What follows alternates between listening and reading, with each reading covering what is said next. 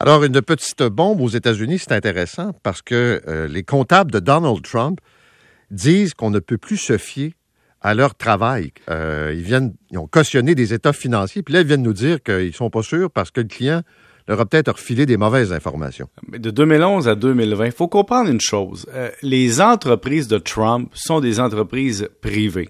Privé, ça veut dire que c'est pas coté en bourse. Et, quand tu des entreprises qui sont non cotées en bourse, ben, tu as la capacité de demander des états financiers qui sont moins audités. Hein? Tu as la mission de compilation, d'examen et d'audit. Et audit, c'est c'est le niveau le plus élevé, Paul, dans la vérification. Tu vas vérifier des factures, des rapports d'analyse. Mais quand tu es plus bas, tu peux faire plus euh, compiler les chiffres, regarder la, logique des choses, mais tu peux faire exactement moins de travail parce que tu donnes moins d'assurance. Alors, il y a ça qu'il faut mettre en perspective. Ne pensez pas qu'un travail de comptable, d'entreprise cotée en bourse, ça peut être contourné facilement. Et donc, quand on est dans ce cas-là, là, l'État de New York qui dit, écoutez, euh, on a des doutes sur les évaluations de certains actifs. Et, là, ça va faire en sorte, Paul, que si la firme comptable dit finalement, après le travail de l'État de New York, on, on pense que nos données sont peut-être moins bonnes, c'est qu'on veut se protéger légalement probablement contre d'éventuelles poursuites pour d'éventuels utilisateurs d'état financiers. Et donc, on sort pour dire, nous vous demandons de ne plus vous fier sur ces états financiers de 2011 à 2020. Mais c'est quand même pas rien, là. Je veux dire, c'est pas rien pour Trump, surtout. Ben, c'est ça. Mais tu sais, c'est une firme sérieuse qui vous dit depuis dix ans ce qu'on vous a produit comme info. Faut pas s'y fier parce qu'on n'a pas eu accès à des données qui sont fiables. Puis lui, il est en train de se faire ramasser par euh, la poursuite aux États-Unis. Parce que là, on parle, Trump parle des évaluations de certains actifs. Il dit, ah, mais au bout du compte, c'était quelqu'un dans mon entreprise qui avait le dernier mot sur ce qu'on faisait.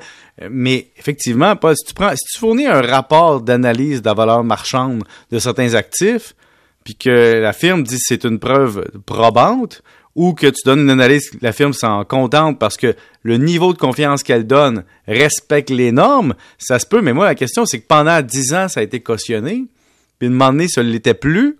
Alors, à partir de quel moment tu as continué à cautionner du passé si tu as appris que des données étaient peut-être moins bonnes. Donc là, c'est tout le, côté nébuleux. Mais si on oublie la firme comptable, mettons-nous dans les, dans les états financiers de Trump présentement. tu as des, des banques, des institutions financières, des assureurs qui se fient sur ces données-là. Pourquoi? Évaluer la fortune de Trump, donner du financement et continuer de faire affaire avec l'organisation. Là, l'organisation est fortement entachée. Et ça, c'est ce qui est dangereux. Là, présentement, ce qui pourrait arriver, c'est. Remarque qu'il fait affaire toujours avec des euh, institutions fortement entachées. Je pense à la Deutsche Bank. La Deutsche Bank, il y a eu des conflits, oui. Euh, mais là, on est rendu à la limite. Là. Qui va vouloir, après une patente de même, s'associer au financement ou réévaluer les actifs à la même valeur qu'ils ont été évalués pour supporter les dettes? Parce que des fois, il y a des radiations d'actifs qui sont possibles en disant, regarde, on te donnait telle valeur, on va baisser la valeur.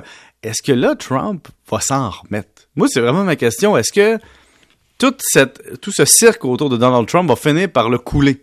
Parce que, une manière financièrement, l'argent parle, Paul.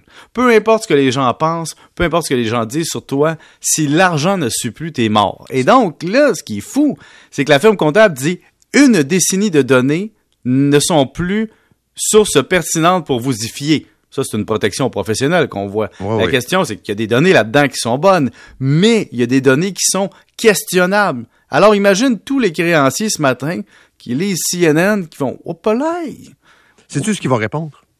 Fake news. Fake news. Fake news.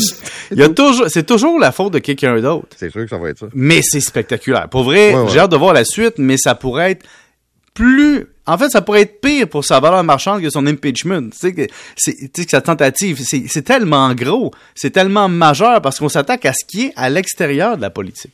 Bon, évidemment, nous sommes au lendemain de la Saint-Valentin et euh, l'autorité des marchés financiers nous invite à protéger le portefeuille du cœur. Oui, en, ce jour de Saint-Valentin, je cite, les autorités en valeur mobilière mettent le public en garde contre les fraudeurs qui sillonnent les médias sociaux, les applications de messagerie et les sites de rencontres en ligne pour, afin d'attirer les Canadiens dans des relations menant à des fraudes à l'investissement.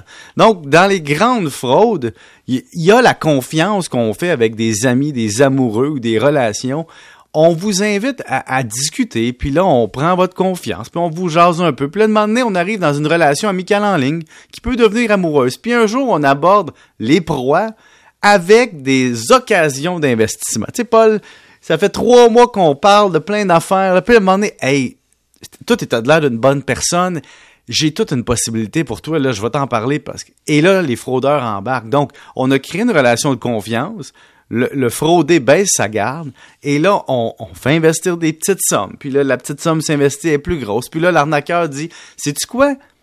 je vais, te le montrer. Donne-moi accès à ton ordi à distance. Je vais te montrer comment ça marche. Là, il va sur les sites web là, faux de la compagnie. Puis il leur montre, par exemple, des, des possibilités d'investissement. Puis le sérieux de la patente. Et là, l'arnaqueur réussit, par fraude, à, amener la personne à se faire frauder, à donner des informations et finalement se fait dérober une partie de ce qu'elle a.